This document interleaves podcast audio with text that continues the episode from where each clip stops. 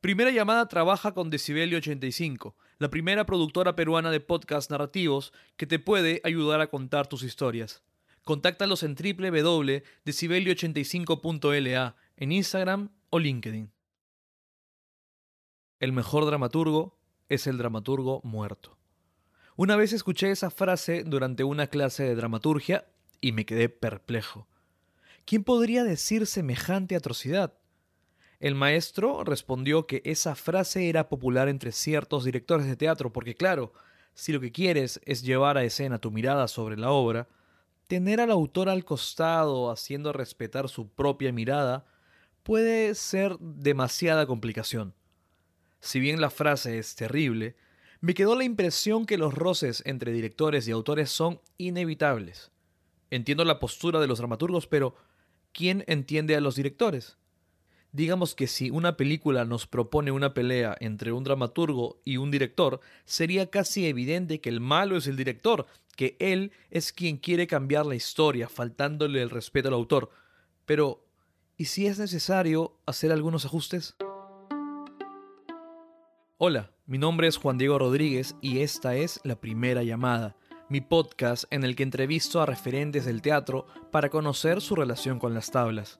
En este episodio converso con el director Mijail Page para conocer más sobre su oficio y de qué se trata realmente dirigir una obra de teatro. Mijail ahora está dirigiendo Tiempos Mejores, puesta en escena que se presenta como parte del Festival de Artes Escénicas de Lima y que narra la historia de una videollamada familiar.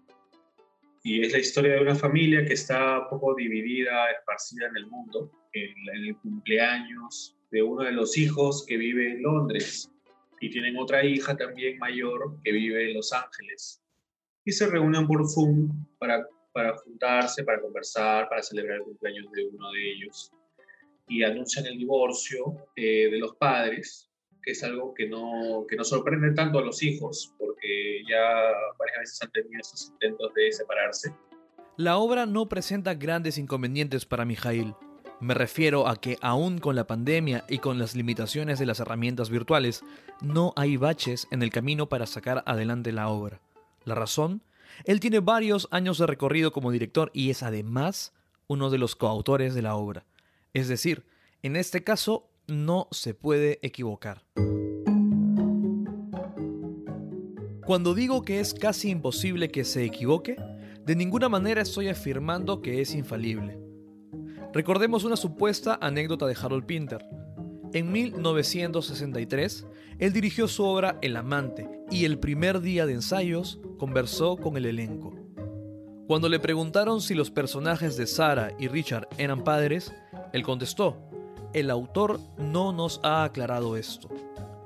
Entonces, si se piensa en Mijail y en tiempos mejores, él sabe mejor que nadie la vida y el alma de los personajes. En esta ecuación también importan los actores y sus egos. ¿Qué pasa cuando hay más de una estrella en la obra? Pensemos en la Argentina de 1973, época dorada de las revistas porteñas.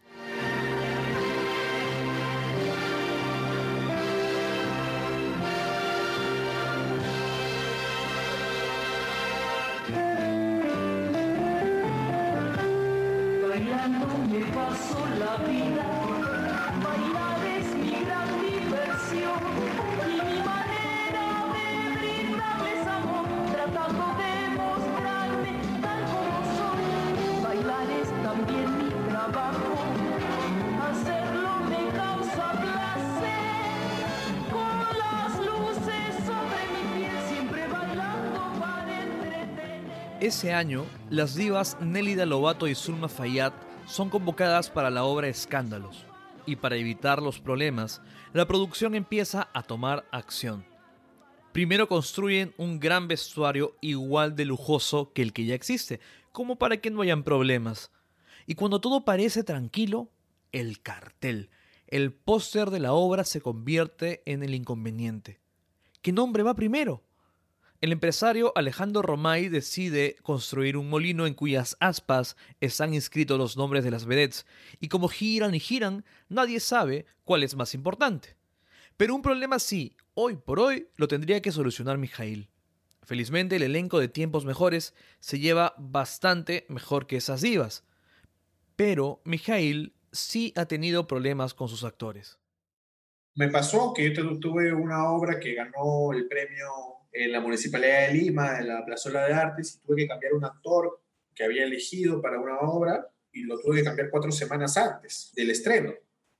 El actor principal de la obra lo tuve que cambiar. ¿Por qué? Porque no se sabía la letra, porque no, este, no ponía de su parte los ensayos, porque faltaban los ensayos, etcétera, etcétera, etcétera. ¿no? Entonces lo tuve que cambiar y puse a otro actor que lo hizo muy bien, cuatro semanas. A lo que voy con esto es que el director tiene que hacer las veces de gerente de una empresa. Su misión es sacar lo mejor de cada uno de los actores, de la producción, de los vestuaristas, de los iluminadores, etc. Tiene que estar en todo y jamás olvidarse del autor. Como una. Tienes que ser como una, como una familia, pues tú eres el padre, ¿no? Todo va a estar bien, no te preocupes. Entonces tiene que confiar en ti. Y probablemente cuando alguien no te conoce, o un actor que ya tiene experiencia, no te conoce o no trabaja contigo, le va a costar más confiar en ti, pues, ¿no? Porque ya tiene su propio método de trabajo.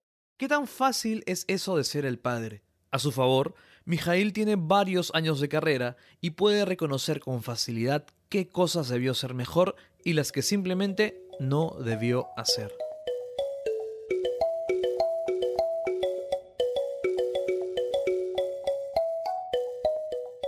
Mijail supo desde el colegio que quería hacer teatro.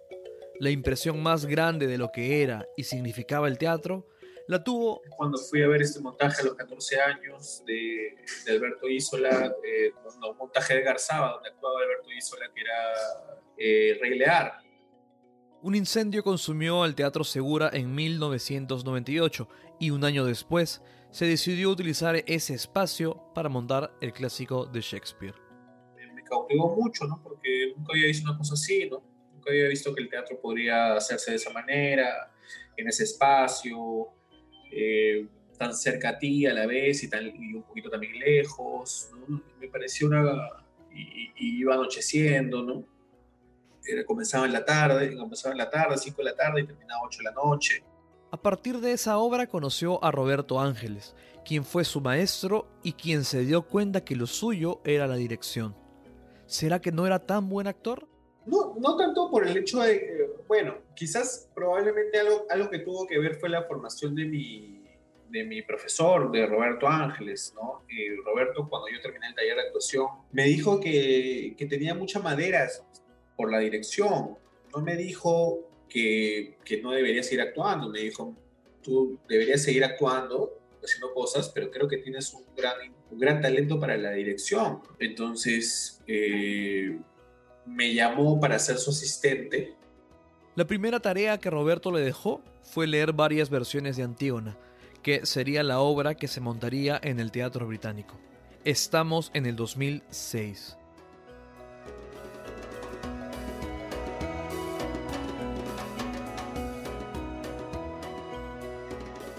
Sí, yo recuerdo que, que, estábamos trabajando en la obra y, había momentos donde Antígona, por ejemplo, tenía que como hacer una ceremonia fúnebre para, para darle sepultura al cuerpo del hermano de Teocles. Y, y, recuerdo claramente que estábamos Roberto y yo mirando la, mirando la escena, lo que sucedía, y había toda esta, toda esta caminata fúnebre, ¿no? Y Antígona se sacaba el velo, caminaba Mijail se volteó y le dijo a Roberto que había un problema, que aún no era el momento para que se sacara el velo.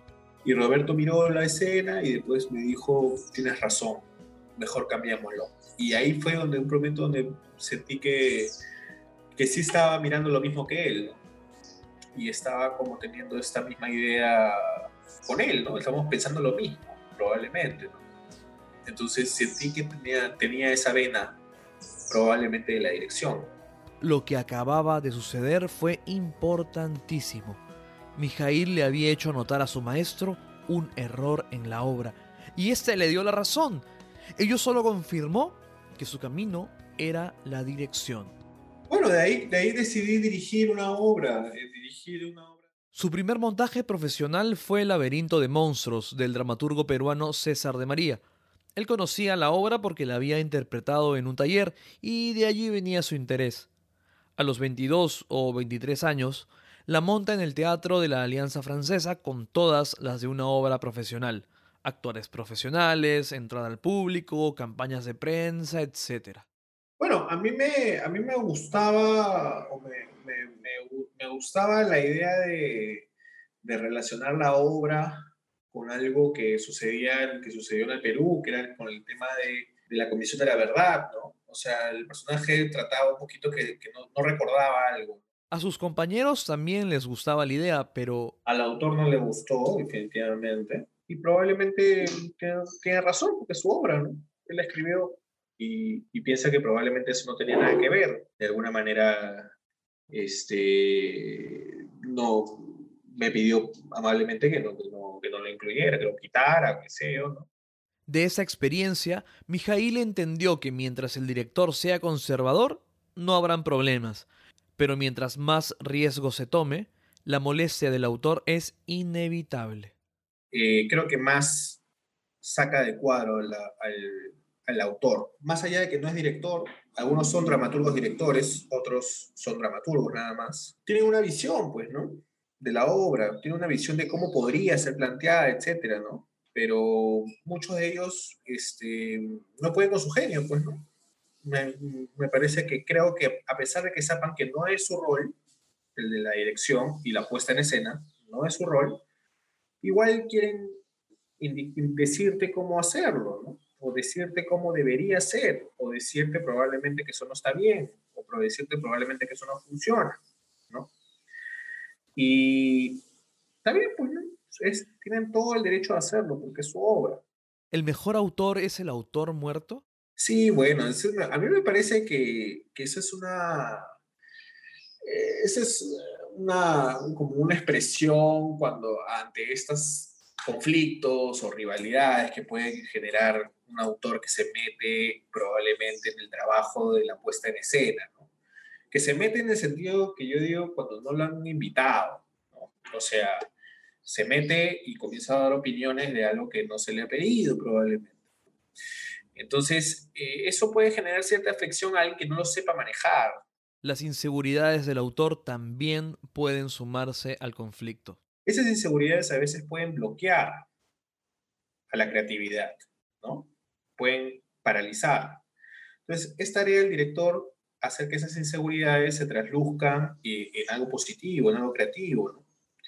Entonces, eso es algo que yo he aprendido con, con, la experiencia, un poco en la dirección, ¿no? Entonces, siempre me imagino que va a haber un dramaturgo que no esté de acuerdo con alguna decisión o necesita la aprobación del público, que el público después le diga, oye, genial, ¿no? Y le dicen, y, y, fue tu idea hacer esto que, dice, que hacen en la obra, qué sé yo, ah, no sé, sí, ¿no? O sea, pasa eso.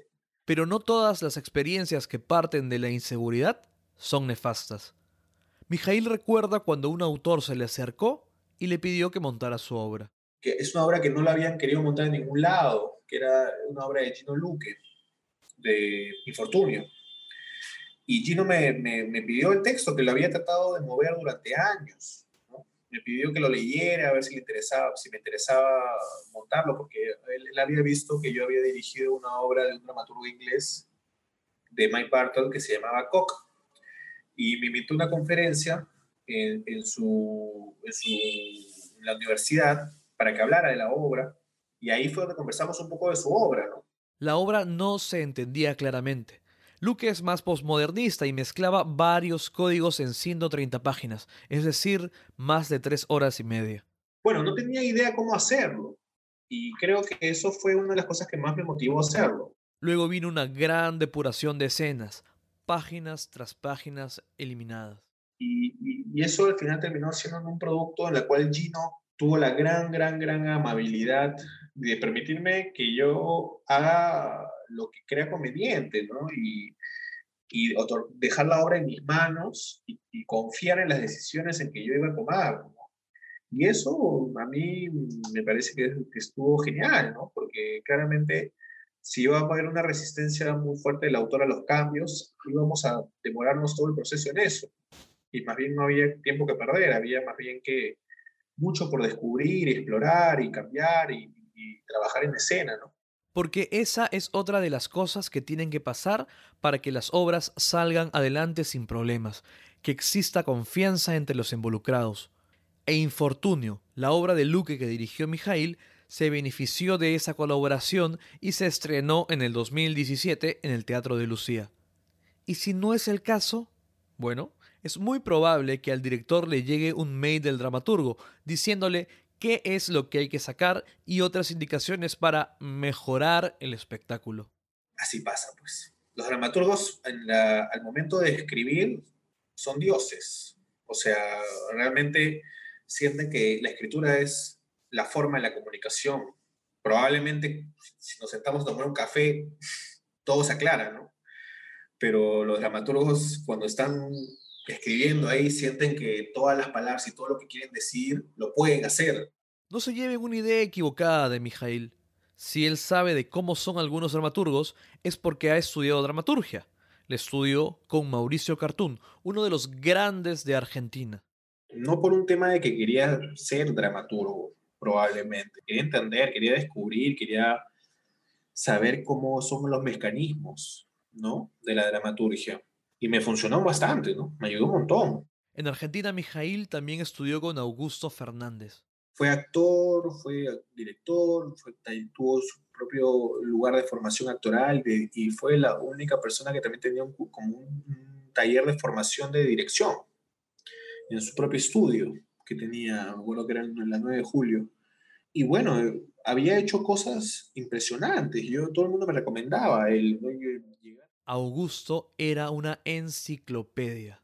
Total, de dramaturgia, de, de directores, de arte, pintura, música, astrología.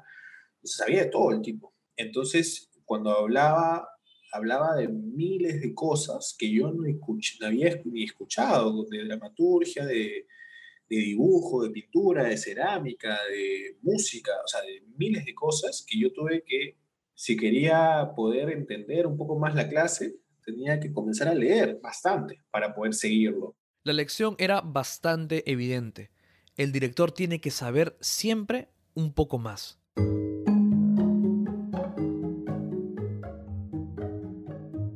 Pensar en un director de orquesta puede ser una gran contraposición a lo que se refiere Mijail. Es decir, si bien ambos no son especialistas en todos los instrumentos que dirigen, saben cómo sacar lo mejor del resto. Pero en el caso de los músicos es un poco más sencillo. Basta con afinar bien y respetar la partitura para cumplir exitosamente con la tarea. En cambio, el teatro está en constante cambio y sus inspiraciones pueden venir de cualquier lado.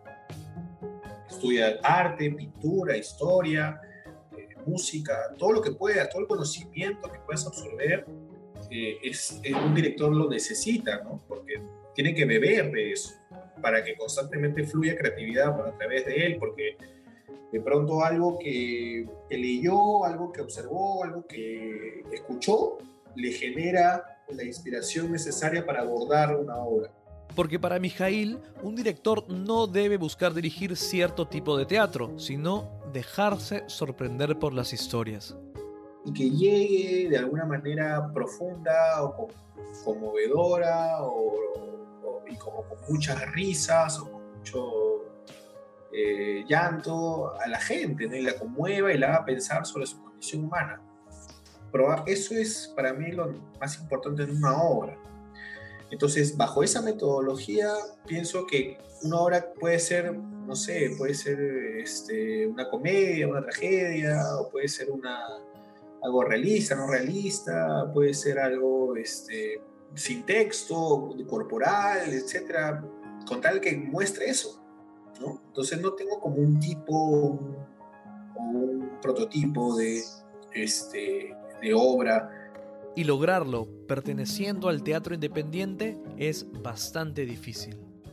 Entonces sí, pues te encuentras trabas constantemente, te encuentras trabas de presupuesto, te encuentras trabas de, de, poder hacer eh, llegar a más personas a través de, del marketing, de la comunicación, de la prensa, eh, de poder no conseguir los presupuestos necesarios para que sea viable todo el esfuerzo que das. De todo esto se desprende, finalmente, que el mismo director tiene una labor creativa. Mucha gente piensa que, que, el, que ser un director probablemente es, uh, qué sé yo, agarrar un texto y decir yo soy director, tú eres actor y vamos.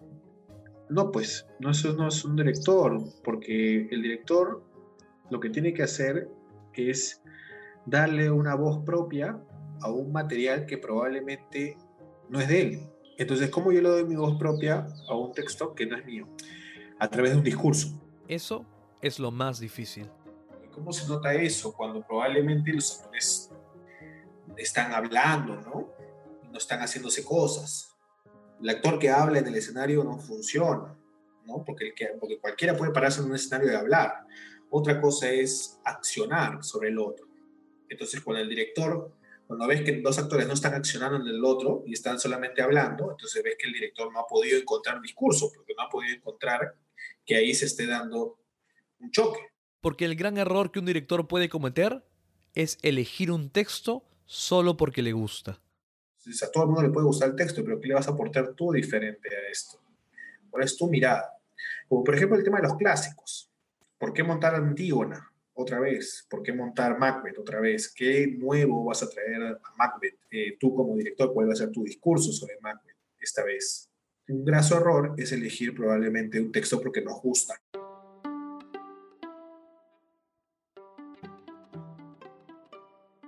Primera llamada es una producción de Decibelio 85. Este episodio fue producido y guionizado por mí y fue editado por Fabricio Serna. El arte del episodio fue diseñado por Milagros Bejarano, mientras que las piezas para las redes sociales estuvieron a cargo de Natalia Ríos. Gracias por escucharnos.